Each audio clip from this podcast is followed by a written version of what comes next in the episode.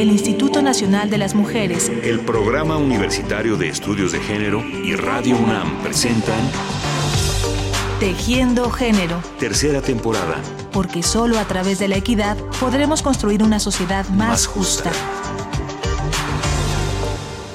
Citando como eh, esta frase de Marta Nussbaum que se me hace como muy poderosa es, no puedes eh, desear lo que no eres capaz de imaginar.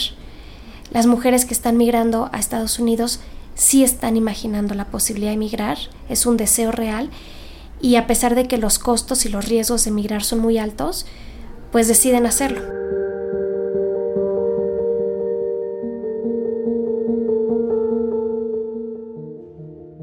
¿Por qué emigran las mujeres mexicanas a Estados Unidos? ¿Qué ganan y qué pierden con esa experiencia? ¿Qué encuentran cuando regresan a casa? ¿Y cómo cambió su vida?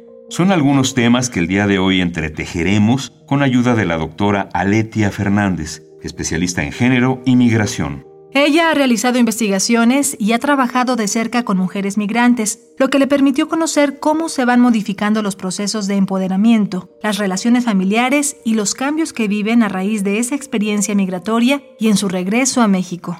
Mi nombre es Aletia Fernández de la Reguera Edo. Soy ah, profesora investigadora del Programa Universitario de Estudios de Género, socióloga de formación. Las mujeres siempre han migrado. De hecho, si vemos las estadísticas de Naciones Unidas, pues en realidad el flujo eh, de la participación de mujeres migrantes a nivel mundial se ha mantenido bastante estable pues en los últimos 20, 30 años.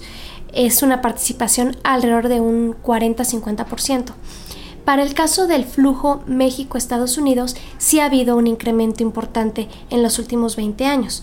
Vemos que en la década de 1990 aproximadamente la participación de las mujeres en la migración era entre el 5 y el 10% del total de migrantes mexicanos en Estados Unidos. Y en la actualidad, 20 eh, años después, podemos decir que esta participación ha incrementado en un 25%.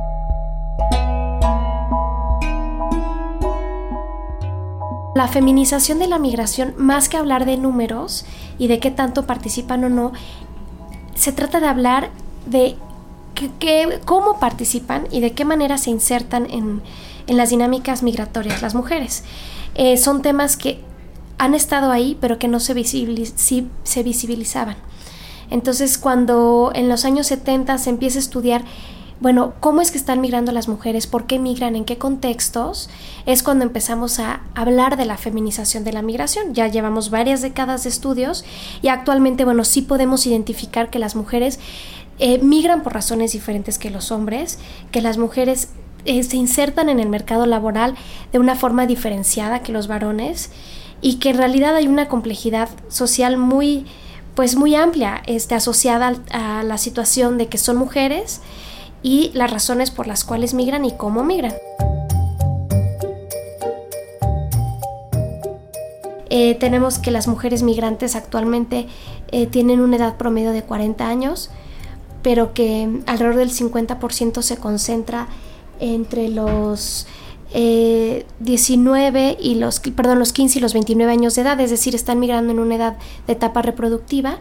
Entonces, pues muchas migran por buscar una oportunidad de vida que no pueden encontrar aquí. Sus niveles educativos sí son más altos que los niveles educativos de las mujeres en las comunidades de origen, es decir, están migrando las chavas que tienen eh, en su mayoría la secundaria concluida, muchas de ellas tienen eh, también algún grado de, de bachillerato cursado.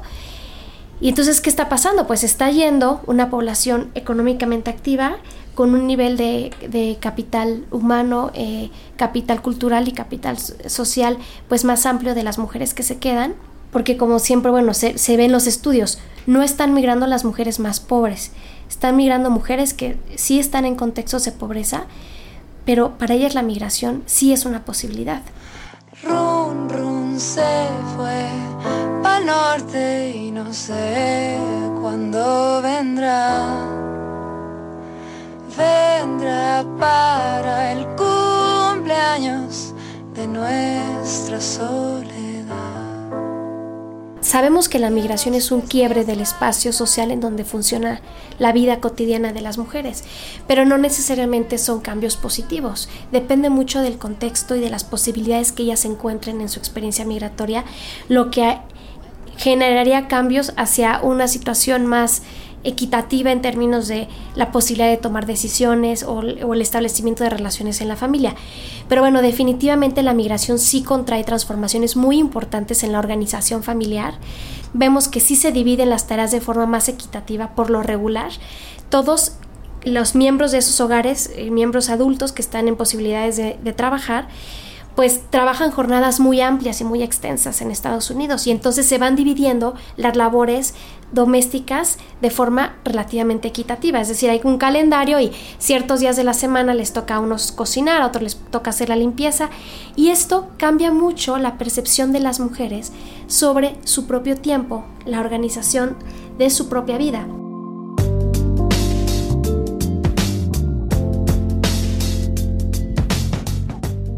En Estados Unidos los hogares migrantes, el 44% son hogares con jefatura femenina. Estamos viendo estas nuevas dinámicas donde las mujeres sí tienen acceso a trabajos que les permitan una mayor socialización, establecimiento de redes de apoyo, generación de, ingresos que se van o, a través de las remesas se pueden como que tienen otro tipo de reconocimiento, porque posiblemente en México también ganaban dinero, tenían em, empleos remunerados, pero no eran reconocidos. Aquí la diferencia es que las remesas, también dependiendo un poco en qué se utilizan las remesas, no es lo mismo la remesa que se utiliza para el gasto diario que la remesa que se utiliza para la construcción de la casa. La remesa para la construcción es una remesa mucho más visible.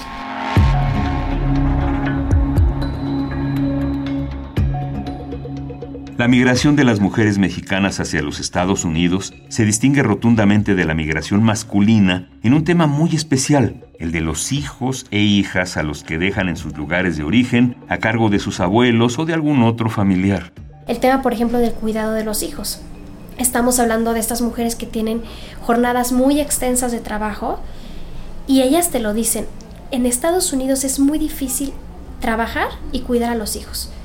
Entonces ahí es cuando se empiezan a complicar las situaciones, que los hijos se tienen que quedar en México y que ellas migran.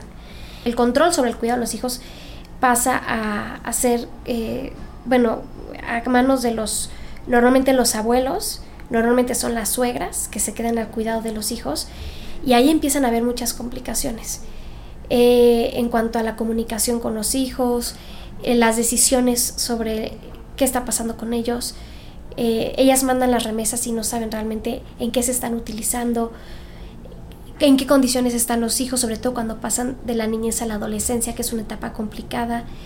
Y pues en las historias sí hay un tema muy fuerte de ansiedad, de depresión y de culpabilidad por no cuidar a los hijos.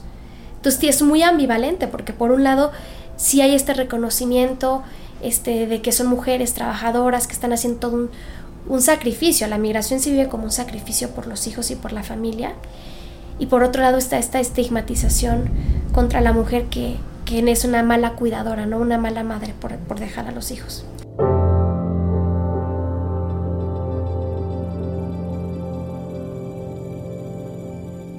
Muchas de las mujeres migrantes deciden regresar a sus lugares de origen principalmente para reunirse con su familia, para restablecer los vínculos afectivos antes de que sea demasiado tarde, aunque eso implique perder sueños, logros y oportunidades que habían encontrado en Estados Unidos. Mi experiencia con ellas es que hay muchas pérdidas una vez que regresan. Y bueno, todos son casos distintos, pero a la hora de yo ir eh, bueno, recuperando estas historias, estas experiencias, pues son procesos como a veces muy complicados y muy dolorosos para ellas por, lo que fueron dejando, porque muchas de ellas perdieron esas amistades, perdieron esas redes de apoyo. Está el tema, por ejemplo, también de la violencia eh, con la pareja. En la mayoría de los casos con los que yo trabajé, hay violencia de pareja. En México y en Estados Unidos. Violencia física, violencia emocional, violencia económica.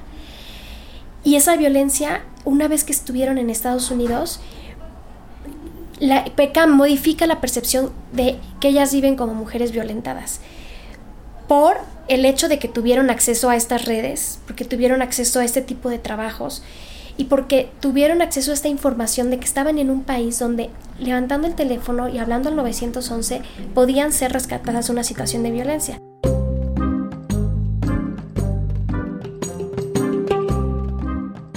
Una vez que ellas regresan, pues lamentablemente, aunque ya no regresa la misma mujer, y en todos los casos me dijeron, la mujer que regresa ya no es la que se fue, sí regresan a los mismos arreglos, por ejemplo, de división del trabajo. Aquí regresan ellas a ser las exclusivas encargadas del cuidado de los hijos, del trabajo de, al interior de la casa, y entonces eso modifica muchísimo la dinámica con la pareja, la dinámica de ellas mismas con sus hijos o de poder tener tiempo libre. Todo eso se cancela. También aquí dejan de trabajar.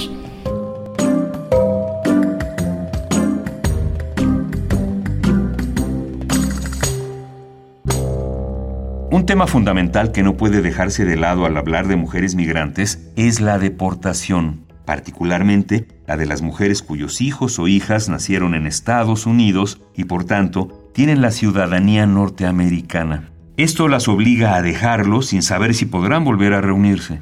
Estoy desarrollando una investigación sobre la experiencia de deportación en mujeres mexicanas y cómo afecta la deportación a sus prácticas y sus, representaciones o los ideales que tienen como madres. Es decir, cómo viven la experiencia de deportación mujeres que son madres de hijos que se quedan en Estados Unidos. Ese es todo un tema, porque vemos que alrededor del 50% de eh, los hogares con migrantes en Estados Unidos están compuestos por, por hijos que son ya ciudadanos estadounidenses. El año pasado salió una cifra que hay 4.5 millones de menores de edad en Estados Unidos, hijos de padres indocumentados. Las mujeres deportadas solamente son el 1.2% de la población deportada, pero ese 1.2%, aunque es estadísticamente es, muy, muy pequeño, en realidad estamos hablando de miles de mujeres que están siendo deportadas y muchas de ellas con hijos ciudadanos norteamericanos. En el mejor de los casos, los hijos se quedan con bajo la custodia de algún pariente o la pareja que tenga ciudadanía, pero en el peor de los casos son niños que son dados en adopción en Estados Unidos. Una vez que las mujeres son deportadas, tienen un periodo de seis meses de juicio para pelear la custodia de sus hijos. Pero las mujeres regresan a México en unas situaciones tremendas, unas situaciones de mucha precariedad económica, regresan sin empleo, regresan con una depresión tremenda. Muchas de ellas llevaban más de 10 años en Estados Unidos, entonces las están regresando a comunidades que ya desconocen, a lugares que ya no son los propios. Entonces, pues es muy difícil que puedan ellas siquiera saber que tienen el acceso y el derecho a llevar ese juicio y a, y a recuperar a los hijos.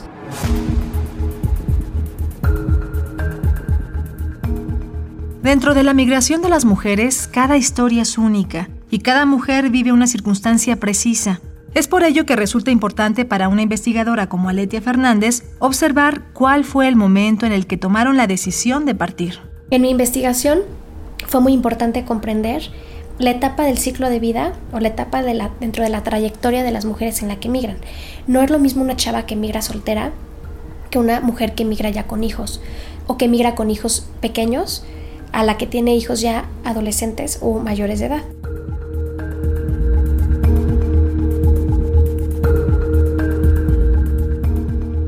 No hay forma de entender a las mujeres migrantes si no las entendemos como mujeres que la mayoría de ellas son madres, muchas son madres solteras, muchas son jefas de familia y entonces todo eso nos hace como que vuelve de una, eh, bueno, enriquece mucho todas las temáticas que están alrededor de comprender la experiencia de las mujeres migrantes.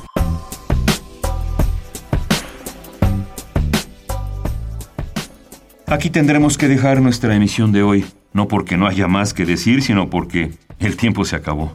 Lo que hoy compartió con nosotros la doctora Aletia Fernández es una parte de su profunda investigación sobre el tema de la migración femenina, pero sobre todo es el producto de largas conversaciones con las mujeres migrantes, pláticas en las que se ha acercado a ellas con empatía y con los oídos bien atentos para contar sus historias y abrir desde la academia oportunidades para la comprensión y la atención de sus mayores apremios. Muchas gracias a la doctora Aletia Fernández por ese esfuerzo, por haberlo compartido con nosotros. Y a ustedes, amigas y amigos, gracias por sintonizarnos y hasta la próxima.